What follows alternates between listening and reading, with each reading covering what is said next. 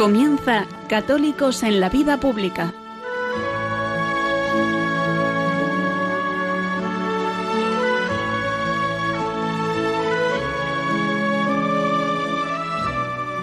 Un espacio dirigido en Radio María por Luis Zayas.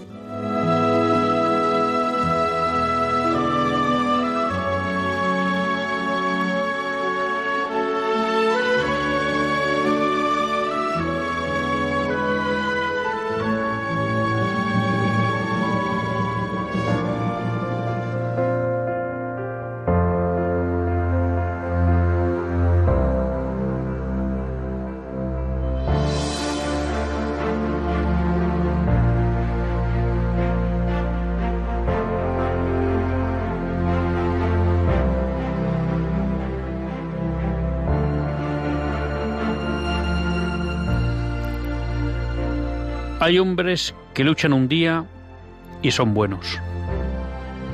Hay otros que luchan un año y son mejores. Hay quienes luchan muchos años y son muy buenos. Pero los hay que luchan toda la vida. Esos son los imprescindibles. El otro día, por casualidad, o quizá por providencia, quizá no, seguramente por providencia, me encontraba esta cita de Bertolt Brecht en una de las lecturas que hacía.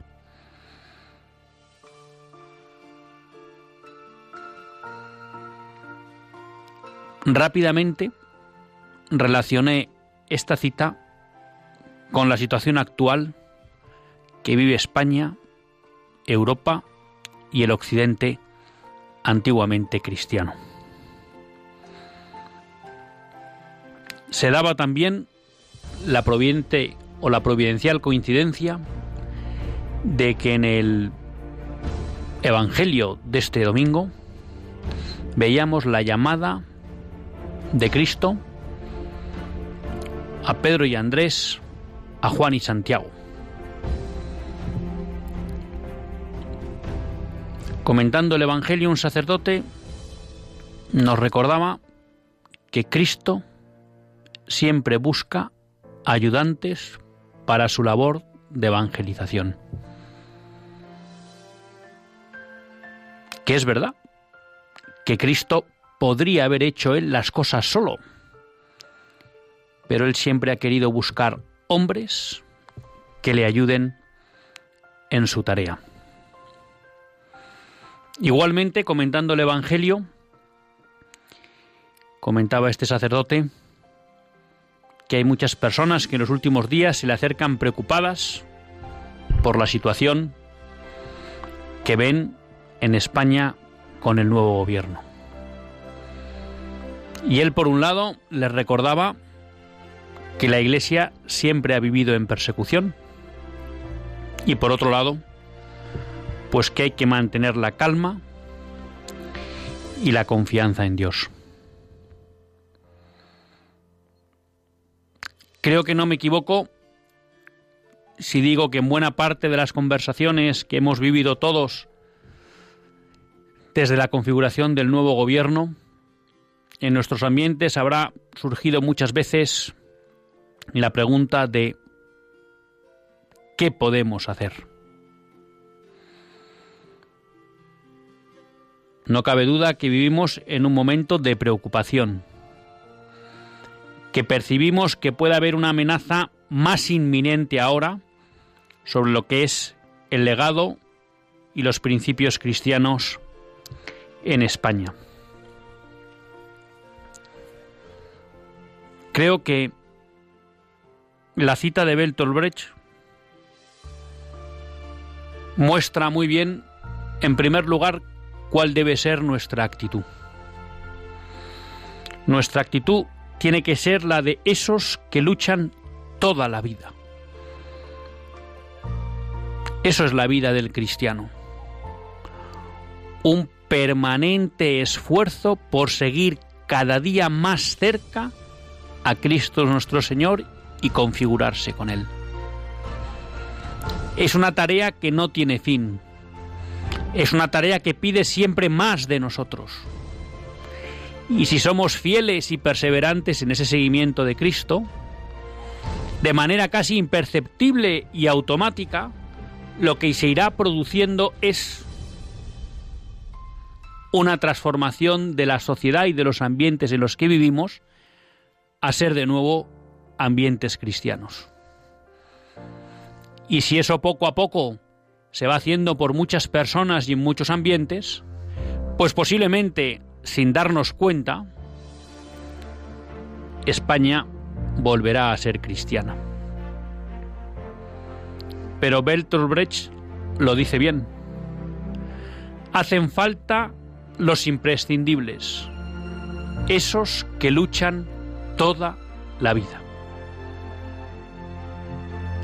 Y la pregunta que cabe es si nuestros corazones están lo suficientemente calientes para cada día más avanzar en ese seguimiento de Cristo y en esa configuración con Él. Porque de esa manera, sin darnos cuenta, estaremos trabajando por la construcción del orden cristiano, que es lo que necesita la sociedad hoy. Pero para construir un orden cristiano hace falta cristianos católicos que lo construyan. Por eso, a la respuesta de qué podemos hacer, la primera sería hay que tener una actitud de permanente lucha. Y la pregunta es, ¿lucha por qué? Pues me atrevo a decir que es una lucha por la santidad. Podemos pensar que esto es algo propio de Meapilas, o que lo que estamos hablando es de ser buenos individualmente y que eso no tiene impacto social. Pero la realidad es que cuando uno mira atrás, se da cuenta que los imprescindibles en la historia de la humanidad han sido los santos y cómo han sido los santos los que han configurado, construido, impulsado, defendido, promovido la cristiandad. Por eso a la pregunta de ¿qué necesita hoy la sociedad en España, la sociedad en Occidente? ¿Qué podemos darle los católicos a la sociedad española hoy? La respuesta es claro, Cristo. Y a través de Cristo, su magisterio, su doctrina social, pero primero, Cristo. Pero para eso hacen falta los imprescindibles, hacen falta los santos, hacen falta esos que están dispuestos a luchar cada segundo de su vida por Cristo. Nos lo recordaba el sacerdote comentando el Evangelio del domingo. Dios quiere contar con nosotros. Dios nos necesita para su plan de salvación. Dios nos necesita para recristianizar España, Europa y Occidente. La pregunta es si responderemos con un sí inmediato, como hicieron Pedro, Santiago, Juan y Andrés, o si seguiremos remoloneando y seguiremos siguiéndole a la distancia y a lo lejos. Son los imprescindibles los que cambian la historia son los santos los que hacen la historia. Y Dios cuenta con nosotros.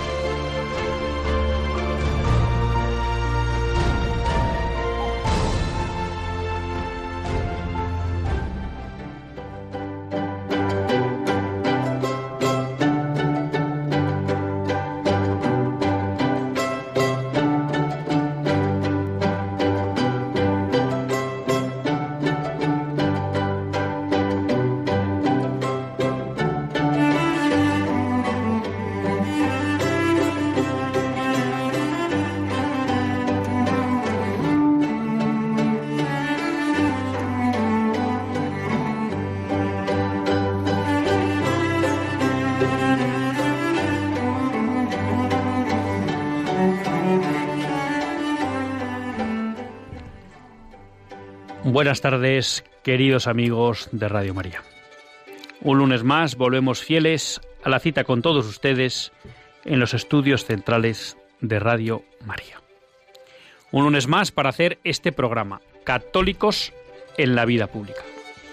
Programa que, como todos ustedes saben, quiere ser una reflexión pausada sobre la actualidad nacional e internacional. Una reflexión, un análisis que hacemos siempre desde la óptica del magisterio de la Iglesia y su doctrina social.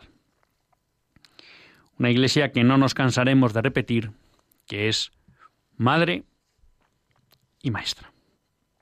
Un lunes más tiene la suerte de compartir con todos ustedes esta hora de radio Luis Zayas, que es quien les habla.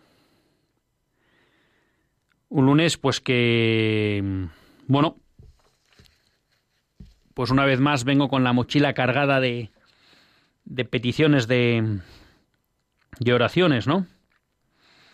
Y quería aprovechar para pedirles por un tío mío que le han ingresado, porque tienen que hacer unas pruebas de riñón para que todo vaya bien. Pedirles también por Juanjo, un amigo, que hoy le hacían una intervención de corazón.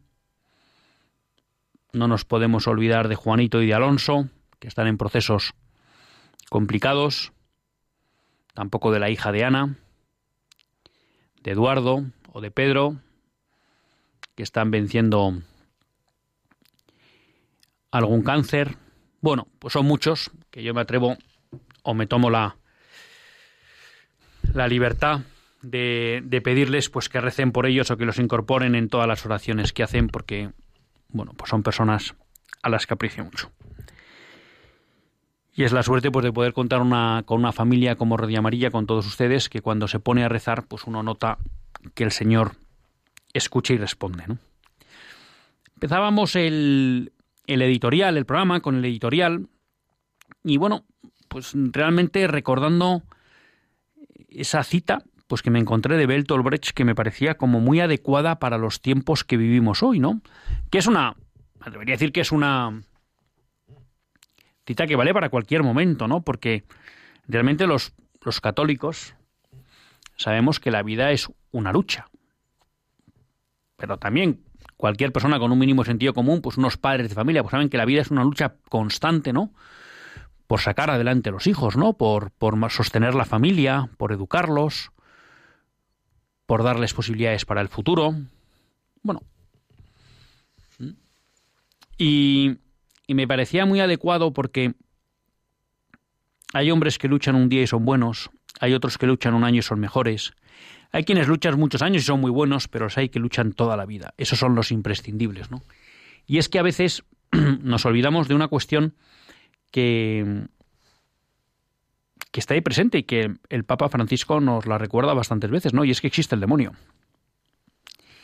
Y el demonio es de los que luchan todos los días. Justo a no le podemos aplicar el, el calificativo de imprescindible, ¿no? Sino más bien de prescindible, y que sería estupendo pues que pudiéramos prescindir de él. Pero él, él ahí está. Bien es verdad, eh, como veía el otro día en la película Renacidos, que la Madre Esperanza decía que el demonio hace lo que le dejan hacer, ¿no? Y no puede más. Pero es verdad que él no ceja en ese intento de, de robar almas a Dios y por tanto, pues de, de construir eh, civilizaciones, ¿no? En las que Dios no esté, o más bien civilizaciones contrarias a Dios y a su Hijo Jesucristo, ¿no? Y en esa está y él no ceja. Y por eso, bueno, pues ahí aparece también la necesidad de que nosotros estemos permanentemente en esa batalla por reconstruir, por construir, por impulsar, por empujar, ¿no?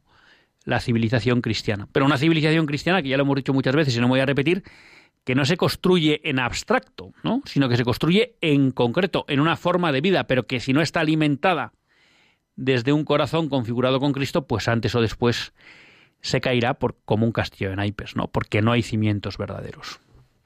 Por tanto, toda, vamos a llamar, actuación en el ámbito social exige, en primer lugar, de una conversión o de una fortaleza interior y una unión con Cristo interior importante, ¿no?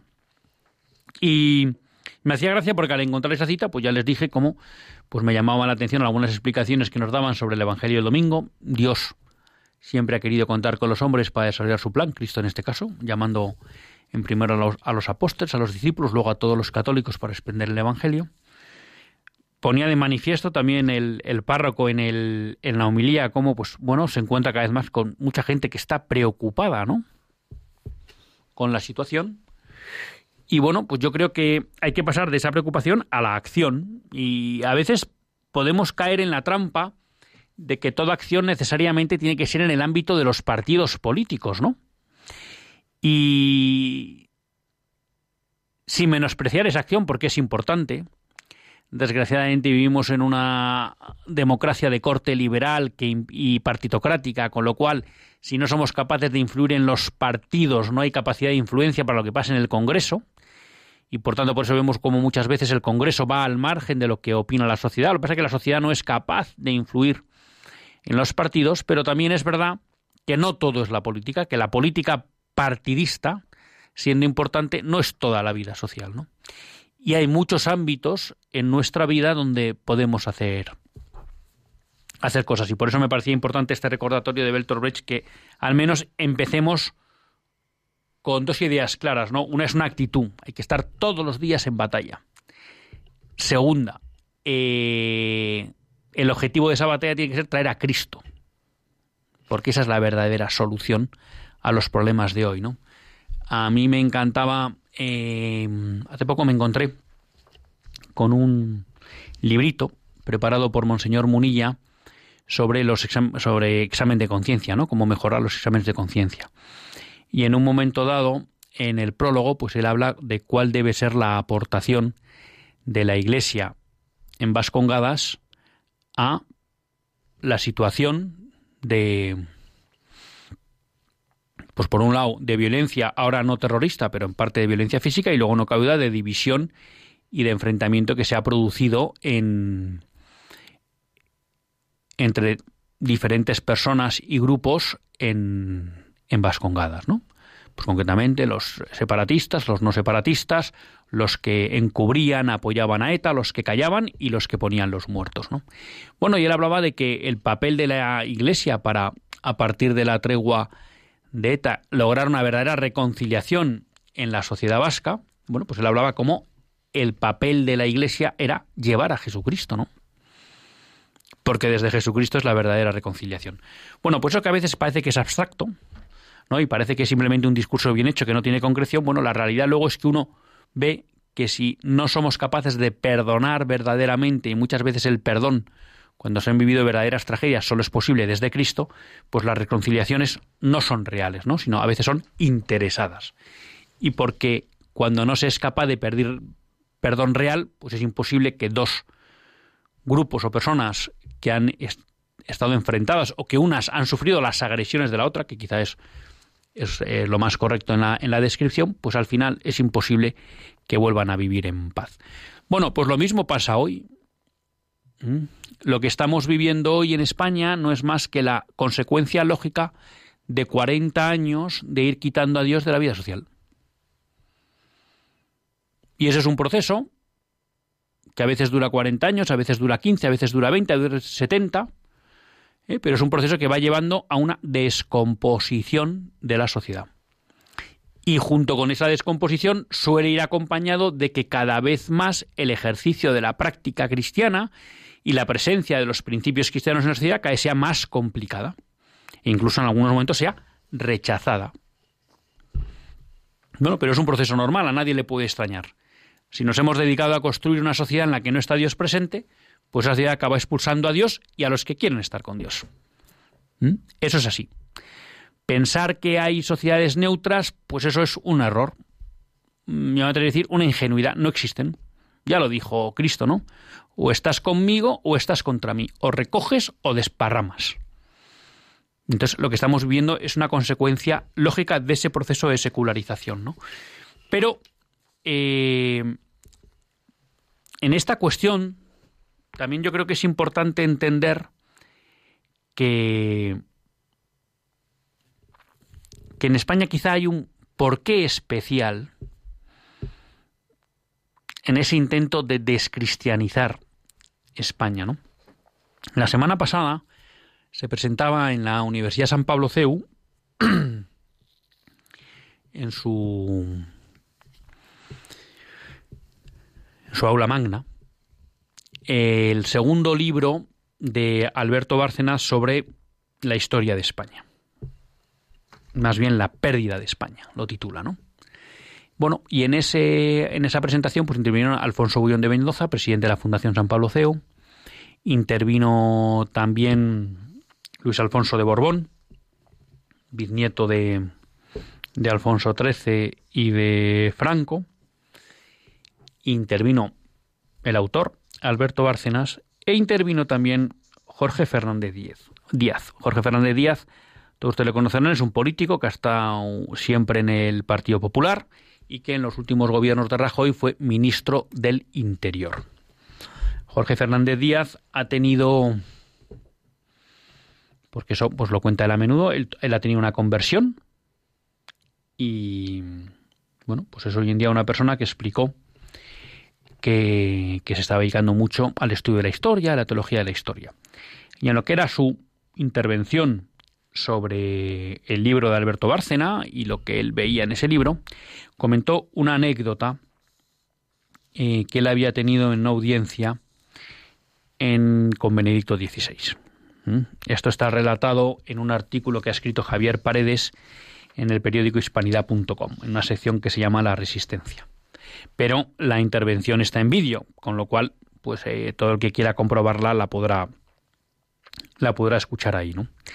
Y entonces eh, Jorge Fernández Díaz relata cómo en un momento que tuvo una audiencia con el Papa Benedicto XVI le pide oraciones para remediar la situación de España. No puedo decir, ah sí, aquí está. Eh, es una audiencia privada el 17 de junio de 2015. Bueno, y entonces Benedicto XVI le interrumpió con toda dulzura y le dijo lo siguiente. Hay que decir que en este momento, 2015, Benedicto XVI ya es Papa emérito, ¿no? Entonces, de acuerdo con lo que nos cuenta Jorge Fernández Díaz, Benedicto XVI le dijo, el diablo quiere destruir España. El diablo quiere destruir España. El diablo ataca más a los mejores y por eso ataca a España. Y quiere destruir España. El diablo sabe lo que ha hecho España a lo largo de su historia. La evangelización de América, el papel de España durante la contrarreforma, la persecución religiosa durante los años 30 del siglo pasado. Pero tenga confianza. Los enemigos de Dios y de la Iglesia hacen mucho ruido y están muy presentes en los medios. Pero sin salir en los medios, sin hacer ruido, hay mucha gente que reza. Y esa oración es muy poderosa. Y en este momento, bueno, la sala rompió en aplausos en, el C1. Pero le voy a decir las armas con las que vencerá el diablo y que no va a conseguir destruir España. La primera, la humildad. La segunda, la oración.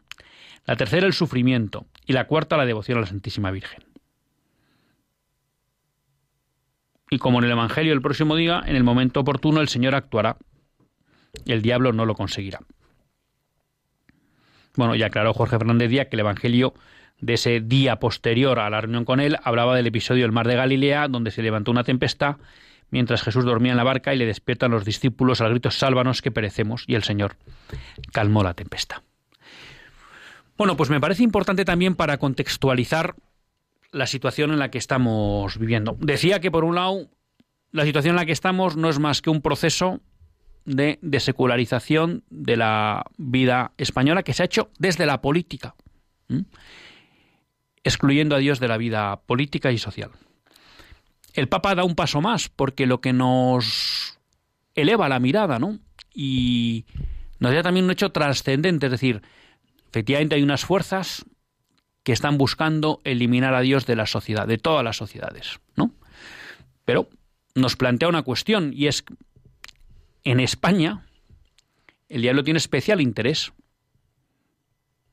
por destruir España. ¿Por qué? Porque España juega un papel fundamental a lo largo de la historia en el servicio a Dios y a su Iglesia. Y por tanto es lógico que la persiga con más saña. Porque han sido muchos los servicios de España a Cristo y a su Iglesia. Y el Papa lo que nos llama es a tener esperanza, porque nos recuerda que Dios es el Señor de la historia y que Dios protegerá a España. Pero también nos da una vía por donde actuar, una vía en la que podemos actuar todos, Una vía en la que podemos estar luchando todos los días, como decía Bertolt Brecht.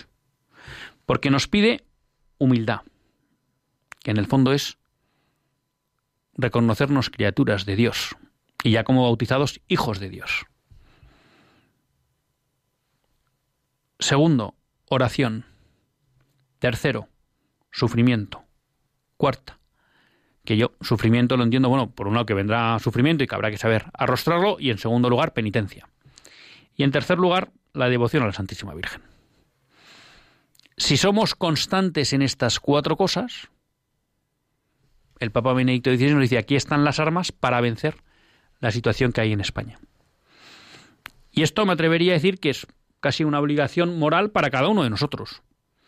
Y a partir de ahí, seguro que empezarán a surgir en la vida de cada uno esos ámbitos, esos lugares donde habrá que dar un paso más, que será pues dentro de la familia, que será dentro de la parroquia, que será dentro del grupo de amigos, que será en la empresa, en el trabajo, en la política, en la vida cultural. Cada uno, a partir de ahí, irá descubriendo dónde el Señor quiere que dé un paso más. Pero aquí Benedicto XVI nos plantea, vamos a decir así, un plan de batalla claro para todos y cada uno de nosotros. Y quizá la pregunta que nos queda hoy es, ¿estamos dispuestos a hacernos imprescindibles? Imprescindibles en el buen sentido de que aquí el que actúa es Dios, ¿no? Pero imprescindibles para ser instrumentos de esa acción de Dios. Vamos a ser firmes todos los días, a lo largo de toda la vida, en el uso de estas armas. Les aseguro que si empezamos por ahí, ese nerviosismo eh, que transmitía nuestro párroco, que tiene hoy mucha gente, se calmará.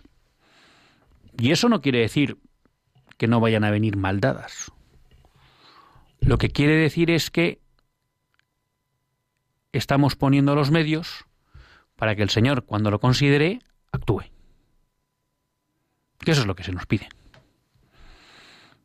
Y esa puerta a la esperanza que nos marca Benedicto XVI recordándonos, bueno, pues que España no, no perecerá, ¿no? Que también pues va en la línea de la promesa del Sagrado Corazón de reinaré en España. ¿Mm? O, bueno, pues esa especial protección que sentimos los españoles de Nuestra Señora la Virgen.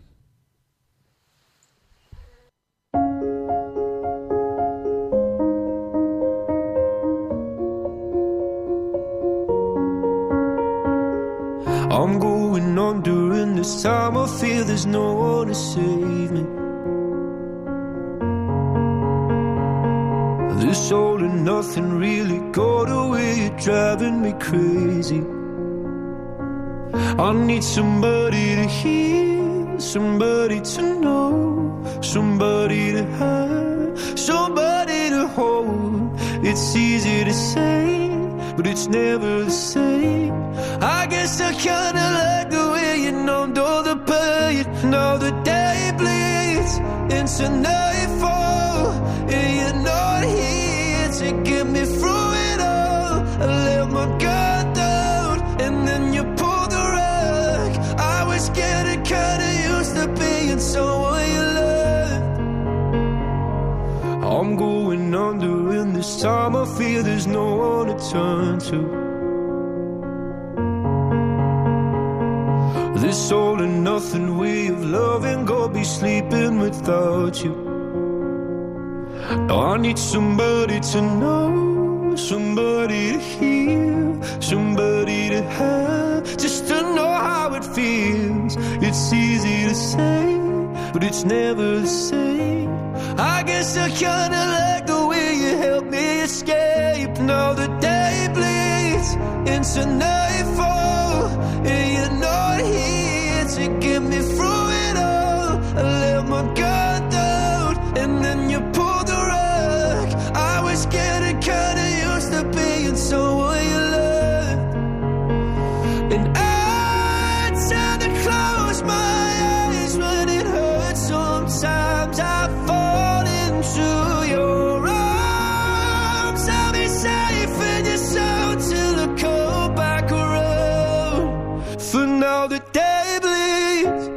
to me through it all. Down, and then you the rug. I was used to but now the day bleeds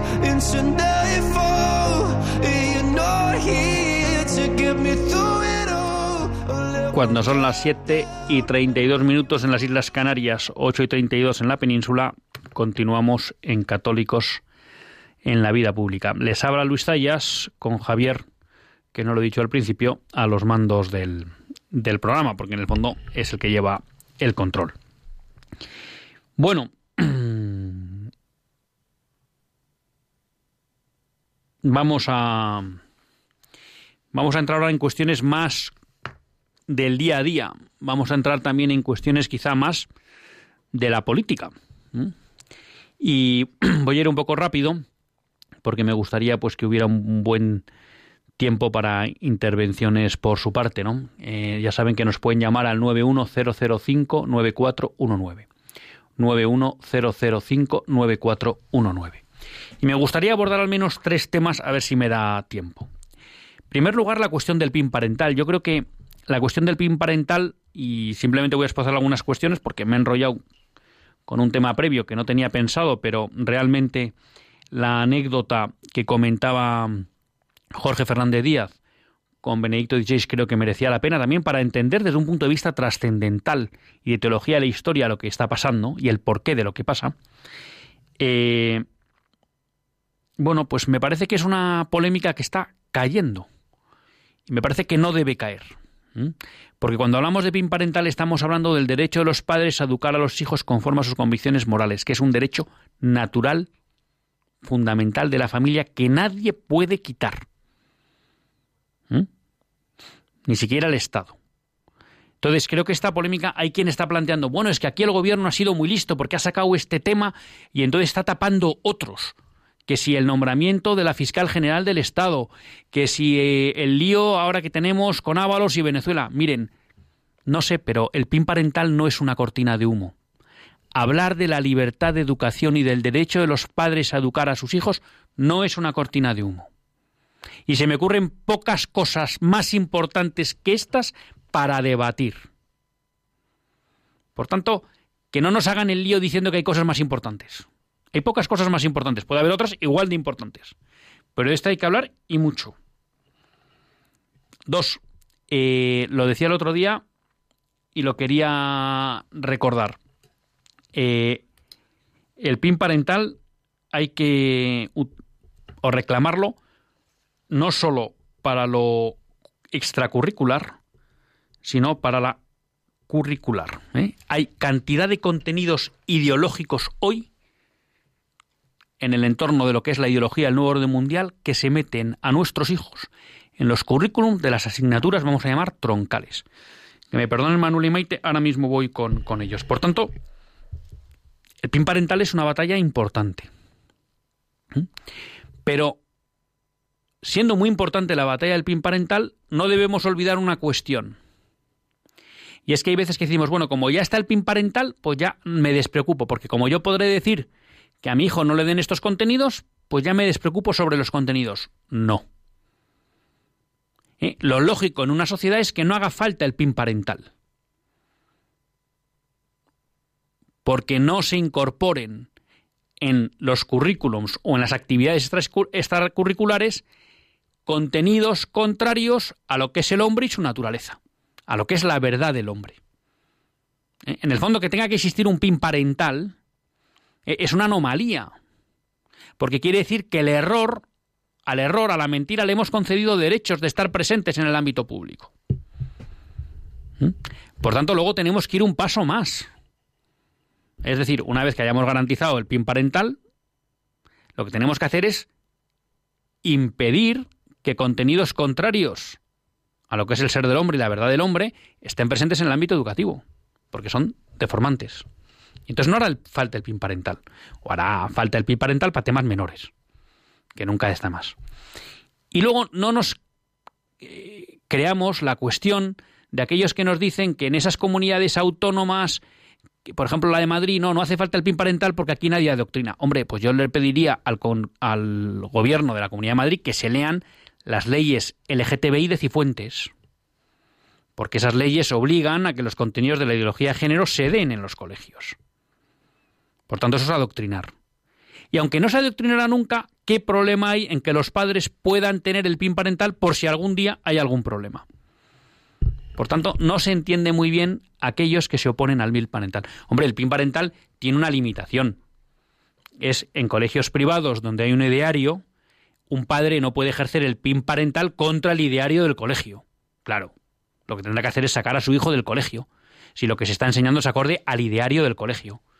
Pero es que en la enseñanza pública, ¿eh? en principio no hay ideario del colegio, por tanto, ahí es más que necesario el PIN parental y en la privada también, pero nunca para ejercerlo contra el ideario del colegio. No cabe que alguien mande a su hijo a un colegio religioso y luego diga, hombre, es que no quiero que tenga clase de religión, hombre, si usted ha venido a un colegio religioso. O no quiero que le hablen de Jesucristo, hombre, es que usted ha venido a un colegio religioso. Ahí no vale el PIN parental porque hay un ideario. Pero ya digo, el PIN parental es la primera batalla. La segunda batalla es que no puede haber en el ámbito educativo, en los currículos oficiales, contenidos contrarios a la verdad del hombre. ¿Mm? Eso sobre el BIM parental. Voy ahora mismo con, Manuel y con Maite y luego no me resisto porque ahora el siguiente cuestión que quiero ahora es abordar unas cuestiones en torno al derecho a la vida que se están produciendo en el ámbito internacional. Tenemos con nosotros a Manuel de Cádiz. Buenas tardes, Manuel. Hola, buenas tardes, noches. Buenas tardes. Eh, la verdad que es una delicia oír sus comentarios y sobre todo sus editoriales porque de verdad demuestran que es usted un verdadero hombre, en primer lugar que es muy difícil, aunque es una meta a conseguir, pero es bastante complicado y muy difícil. Pero bien, yo creo que para luchar contra esta, eh, como diría yo, contra esta fiera, contra este demonio, contra lo que queramos denominar, la familia es fundamental. Aquí es donde realmente radica, digamos, la verdadera lucha contra toda esta hecatombe que se está aproximando y que nos está, bueno, devorando a nivel no solamente español, sino a nivel mundial, porque no tenemos que descartar que España siempre ha sido un país que sea pues significado por su cristianidad y por todo lo que de ella se desprende, pero que yo le hablo ya desde mi edad de los 70 años, yo he vivido en una familia humilde pero eso sí, mi educación cristiana no me la han negado nunca. Y esa simiente, esa semilla, pues ha florecido en mí y eso es lo que yo le estoy transmitiendo a mis hijos. Y eso es, digamos, que me da a mí la sensación que este debería ser el primer peldaño o el primer paso adelante para luchar con, contra este demonio que nos está, nos está maltratando, pero que estoy con usted, no nos va a devorar. Que de eso estoy totalmente convencido. Pues muchas gracias, Manuel, sobre todo por su comentario eh, simpático hacia mí, pero bueno, no se crea, ¿eh? porque hablar es lo fácil, lo difícil es hacer, y ahí puf, me queda mucho terreno. Ya sabe que lo de contar y hablar es fácil, pero le agradezco eh, el comentario positivo. Y luego creo que usted toca un tema que es fundamental, ¿no? Eh, Benedicto XVI pues nos estaba planteando una cuestión, vamos a llamar en el ámbito espiritual, eh, pues la oración, la penitencia, el sacrificio, el sufrimiento, la devoción a María. Bien. Una primera aplicación concreta que usted dice en el ámbito, vamos a llamar social, la familia. Tenemos que volcarnos en nuestras familias. Tenemos que transmitir ahí verdaderamente el amor a Cristo y la grandeza de vivir conforme a los principios cristianos. Y ser capaces de transmitir una verdad que hoy el mundo dificulta mucho y es que Cristo libera, que Cristo no encorseta, ¿no? Y que vivir desde la verdad de Cristo es el primer presupuesto para la felicidad y la verdadera libertad, ¿no? Y así que, que le agradezco mucho este, este comentario y este apunte que nos hacía y le felicito por la labor con, con su familia. Tenemos a Maite desde Barcelona. Buenas tardes, Maite. Sí, hola Luis, gracias por tu programa. Llamo desde Barcelona. Mira, aquí hay enfrentamiento dentro de la misma Iglesia entre católicos, los separatistas y los constitucionalistas. Mira, no podemos tocar algunos temas, los fieles, y así nos es muy difícil crear comunidad, crear fraternidad entre nosotros, compartir la verdad del Evangelio con, esos que quieres, que son tus hermanos. Pero es, nos es muy difícil aquí en Cataluña.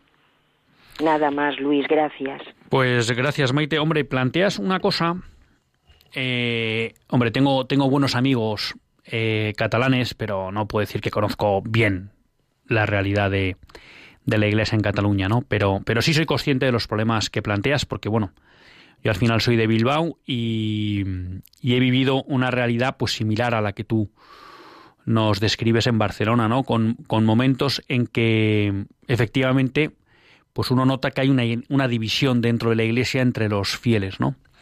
Y yo, sin entrar en casos concretos, porque no, no es el caso, eh, yo creo que eso se produce cuando la Iglesia deja de centrarse en el anuncio de Cristo. Cuando la Iglesia entiende, creo que equivocadamente, aunque no digo que con mala intención, eh, y eso pues es aplicable a obispos, a sacerdotes o a personas con responsabilidad en las diócesis, entiende que su papel va más allá de presentar a Cristo, porque entonces empezamos con las declaraciones, con los discursos, con las intervenciones, con las mediaciones, que al final sin querer acaban teniendo siempre un componente político, se quiera o no se quiera, con buena o con mala voluntad.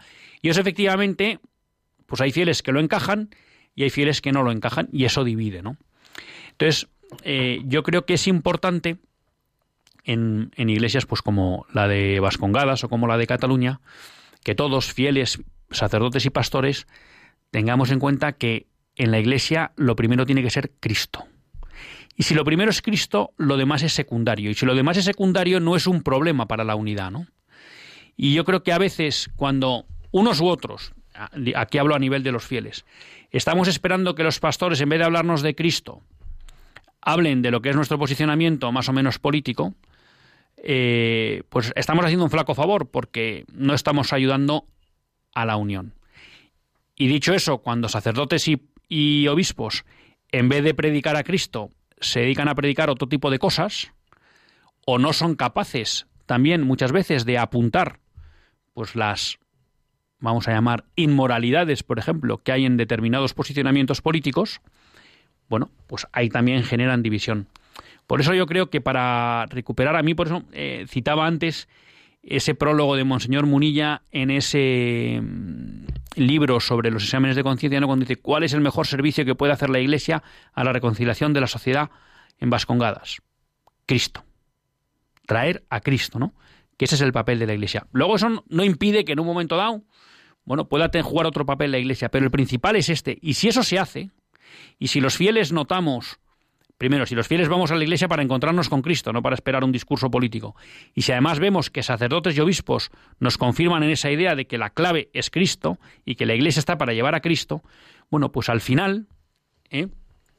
no, no, no habrá esas divisiones y realmente seremos capaces de crear comunidades unidas. Yo tengo la experiencia de buenos sacerdotes, separatistas y no separatistas, o nacionalistas y no nacionalistas, en el País Vasco, que cuando ellos lo que se han dedicado es a evangelizar, sus comunidades estaban unidas.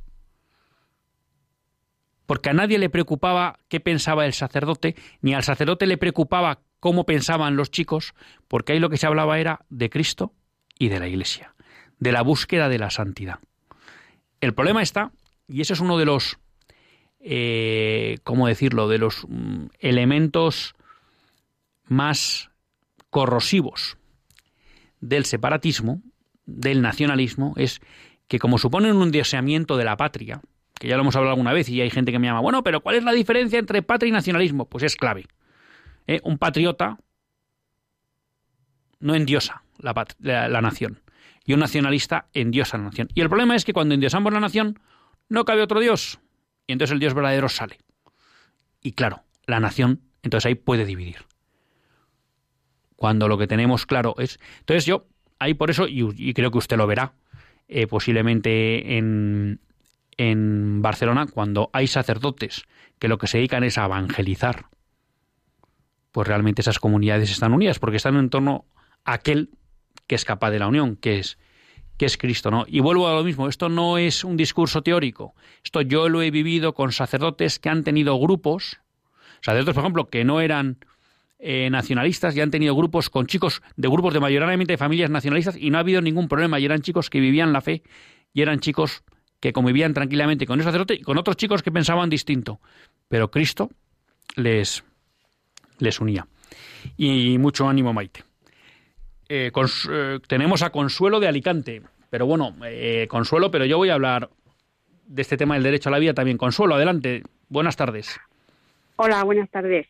yo solo quería decir desde mi humilde opinión que sobre las reflexiones que nos has dicho al principio, que lo único que puedo decirle es lo que dijo la Virgen María y es sí a la voluntad del Padre. Todo lo que venga, le digo sí y aunque quieran pues como deshacernos de, de nosotros, eh, es decir, sí, aquí estoy y que se haga la voluntad del Padre. Pues muchas gracias, eh, eh, Consuelo. Me atrevo también a apuntar una cosa en la línea que usted dice, ya que nos pone como ejemplo a la Virgen, y es que la Virgen no solo dijo sí, sino que además confió plenamente, ¿no? Y una cosa que nos cuesta también entender a los, a los católicos de a pie, eh, en especial a los que estamos lejos de la santidad, como es mi caso, es la cuestión de que Dios escribe recto con renglones torcidos. Y eso también tiene que ser un elemento que tenemos que tener en cuenta. Dios no hace las cosas como nosotros las haríamos. Pero Dios lleva la historia a donde Él quiere. Por tanto, eso también nos debe dar paz a la hora de interpretar los acontecimientos. Eh, tenemos a Nieves de Ciudad Real. Buenas tardes, Nieves. Hola, buenas tardes, Luis. Buenas tardes. Eres un, fenómeno. Bueno, bueno, bueno. Eres, eres lo más grande que no. No, no, no, no. Vamos a hablar de otra cosa. ¿Qué nos quiere comentar? Vamos. No, es que supuesto esta señora de Barcelona mm, se me quedó en la mente cuando la separación de que hay, de los votos y todo aquello, ¿te acuerdas? De que de que salieron dos chicas que en Radio María quedaría eso grabado de que salían de misa de una iglesia, no dijeron cuál, que estaban haciendo allí ¿eh? los mismos votos y no sé qué y no sé cuántos en la misma iglesia. Y hablaron con Radio María y por lo visto el mismo sacerdote no sé qué, no sé qué les dijo y llamaron a Radio María llorando las chicas. ¿Eh? Y eso a mí se me quedó grabado, ¿entiendes? Y yo muchas veces, porque soy una mujer ya de ochenta y tantos años, me acuerdo cuando todo esto, desgraciadamente, de ETA, que había un asesinato y, había misa en, en, en, Euskadi y no se pronunciaban siquiera en la misa ¿eh? a, a, a, decir esto no se puede hacer y esto la iglesia no lo puede permitir. Luis, hay que ser así. Y como ahora salen a la calle, le da vergüenza decir que creen en Dios. Pero no, señor, yo salgo a la calle y como yo digo, me pueden quitar mi cuello, pero mi, mi alma no me la pueden robar. ¿Entiende usted? Pues muchas gracias, Nieves, y, le agradecemos eh, ese espíritu de, de valentía. Tenemos a, Gema de Madrid. Buenas tardes, Gema. Hola, buenas tardes. Eh, bueno, Luis, gracias por tu programa. Intervino el otro día y luego me sentí fatal porque eh, yo pedía un líder, yo, yo pedía un líder y el líder ya le tenemos, es Jesucristo. Entonces el otro día, una anécdota pequeña, en la homilía de la iglesia, el sacerdote dijo que en el, en el Nuevo Testamento salía el, eh, el mandato no temáis. Entonces es, eh, es lo que es lo que debemos de hacer, no temer, no temer ante nada, ni ante los ataques, ni ante eh, eh, el, gobierno ante nada. O sea, el líder ya le tenemos, es Jesucristo, y los mandatos ya están en la Biblia. Entonces, lo que tenemos que tener clarísimo los cristianos es seguir a Jesús y seguir su mandato. Y decía que salía 365 veces los mismos días que tiene daño. Por cada día no temáis. Entonces yo me levanto y digo, no temáis. Y luego digo, Sagrado Corazón de Jesús, no temáis. Y con eso tengo el día resuelto. Simplemente esto. Pues muchas gracias, Gema, y, mucha razón.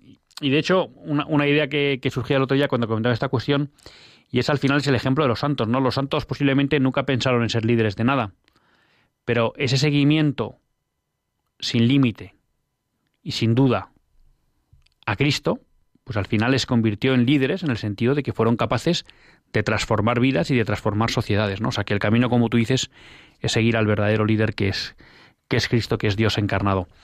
Eh, cuestión del derecho a la vida que yo creo que es muy importante, ¿no? Porque realmente eh, el presidente Trump esta semana se ha salido y yo creo que, es de justicia eh, reconocerlo y comentarlo. ¿Por qué?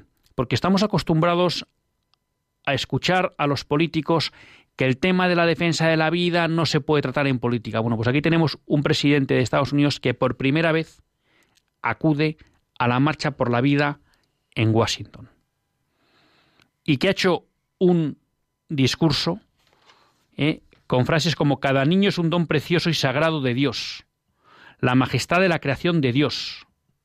He asumido la acción histórica de apoyar a las familias de Estados Unidos y proteger a los no nacidos. Voy a vetar o he cumplido el compromiso de vetar cualquier legislación que limitara la estrategia provida. A todas las mujeres que se encuentran hoy aquí, vuestra devoción y vuestro liderazgo eleva a nuestra nación entera y os damos gracias por ello. Lo hacéis justamente, lo hacéis como vuestra misión de vida para ayudar a extender la gracia de Dios. Las madres son heroínas. Cada niño trae alegría a una familia. Cada alma humana es divina y toda vida humana, nacidos y por nacer, y están hechos a imagen santa de Dios Todopoderoso. ¿Quién quieren que les diga? Que siento envidia de que un presidente diga estas cosas. Alguno me dirá, pues hace muchas cosas mal. Pues estoy de acuerdo. Pero fíjense, en el tema clave en el siglo XX y XXI, la vida y la familia. Bueno, pues aquí tenemos un presidente que se moja y no solo va a la marcha por la vida, es el primer presidente en la historia que va. ¿eh? No solo está haciendo nombramientos pro vida en el Tribunal Constitucional, es que ha declarado el 22 de enero Día Nacional de la Santidad de la Vida Humana. Y en la línea con la ideología de género ha prohibido que la bandera arcoíris esté en, en las embajadas americanas. Señores, es un presidente que se está mojando en contra de las dos grandes de los dos grandes arietes del nuevo orden mundial, la ideología de género y la cultura de la muerte. Y no es para menos. En 47 años, desde que se legalizó el aborto en Estados Unidos, 61 millones de bebés han sido asesinados en el vientre de sus madres. Y estos son abortos quirúrgicos. No sabemos los abortos químicos. No es para menos que un presidente se tome en serio esta defensa. Por otro lado, vemos que en Francia van en línea contraria y el Senado ha aprobado la fecundación in vitro para parejas de lesbianas y mujeres solteras. Y alguno dirá, hoy cómo están estos franceses. Bueno, pues esto en España está aprobado desde Zapatero. Desde la ley de reproducción asistida de Zapatero ya se permitía ¿eh? Que una mujer soltera, por tanto le estamos negando a un hijo el derecho a conocer a su padre. Bueno, pues aquí tenemos un presidente que se ha tomado en serio la lucha por la defensa de la vida. Y me quedaba pues comentar también una cuestión importante, ¿no? Que el Papa Francisco pues ha puesto un poco el dedo en la llaga en relación con Davos, ¿no? Donde les ha pedido que realmente sea el hombre el centro de la economía ha dicho que es necesario crear las condiciones adecuadas para conseguir que cada persona viva de manera digna. Es un imperativo moral, una responsabilidad que involucra a todos, rechazando una cultura del descarte y una mentalidad de indiferencia. Y dice que el mundo empresarial tiene una enorme capacidad para poder ayudar a dignificar la vida social, pagando salarios dignos, apoyando la conciliación con la vida familiar, tomando medidas para apoyar la natalidad y aquellas madres que deciden en un momento dado no solo tener hijos, sino dedicarse al cuidado de ellos durante un periodo de su vida. las empresas pueden hacer mucho por humanizar la vida y por apoyar a la familia. Y el Papa Francisco lo recuerda en Davos, ¿no?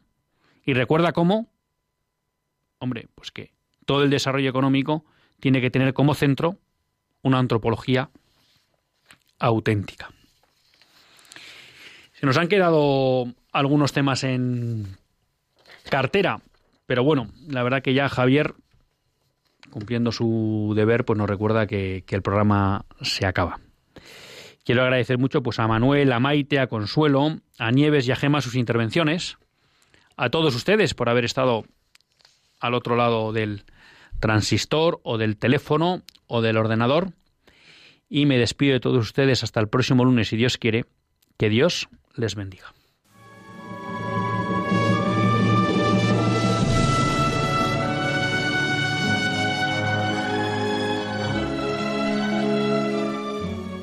Así concluye Católicos en la Vida Pública, un programa que dirige Luis Zayas.